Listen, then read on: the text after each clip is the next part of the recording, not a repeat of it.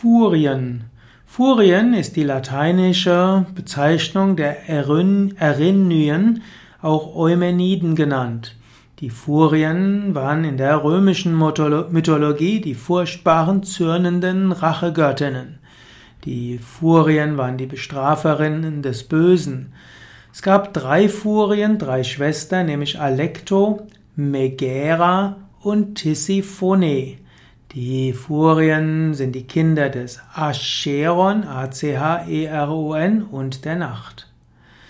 Es heißt, dass die Furien schreckliche Gestalten hatten, verzerrte Gesichtszüge, flammensprühende Augen. Manchmal werden die Furien mit Schlangenhaaren dargestellt, mit kralligen Händen.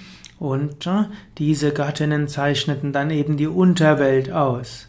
Der Wohnsitz der Furien war ein eiserner Palast in der Unterwelt und hm, da werden diejenigen, die ja, verbrecherisch gewesen sind, gemartert, sodass das Klagegeschrei durch die Unterwelt dringt. Die Furien waren eine Weile ja, ganz schrecklich dargestellt, später wurden sie als ernste Eumeniden dargestellt. Furien kann man hm, vom Yoga-Standpunkt aus auf verschiedene Weisen deuten. Wir können zum einen sagen, die Furien sind die Kraft des Karma. Und das Karma kann im physischen Leben wirken, das Karma kann aber auch in zwischen zwei Leben wirken.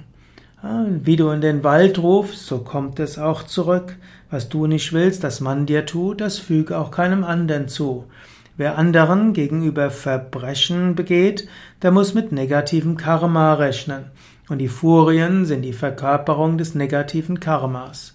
Und auch wer in diesem Sinne Schlimmes tut, der wird nicht nur in diesem Leben Negatives erfahren, sondern auch im Leben dazwischen.